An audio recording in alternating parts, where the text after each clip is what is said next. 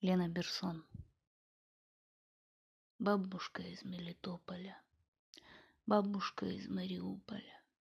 Хорошо, что обе вовремя, хорошо, что обе умерли.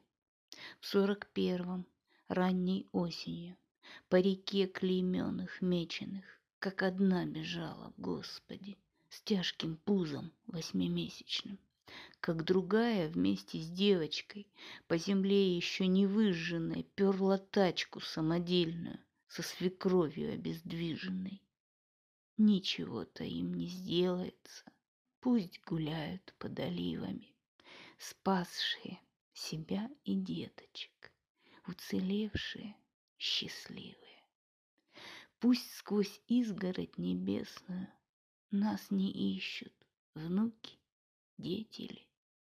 Мы не бе, не ме, не беженцы, понятые и свидетели.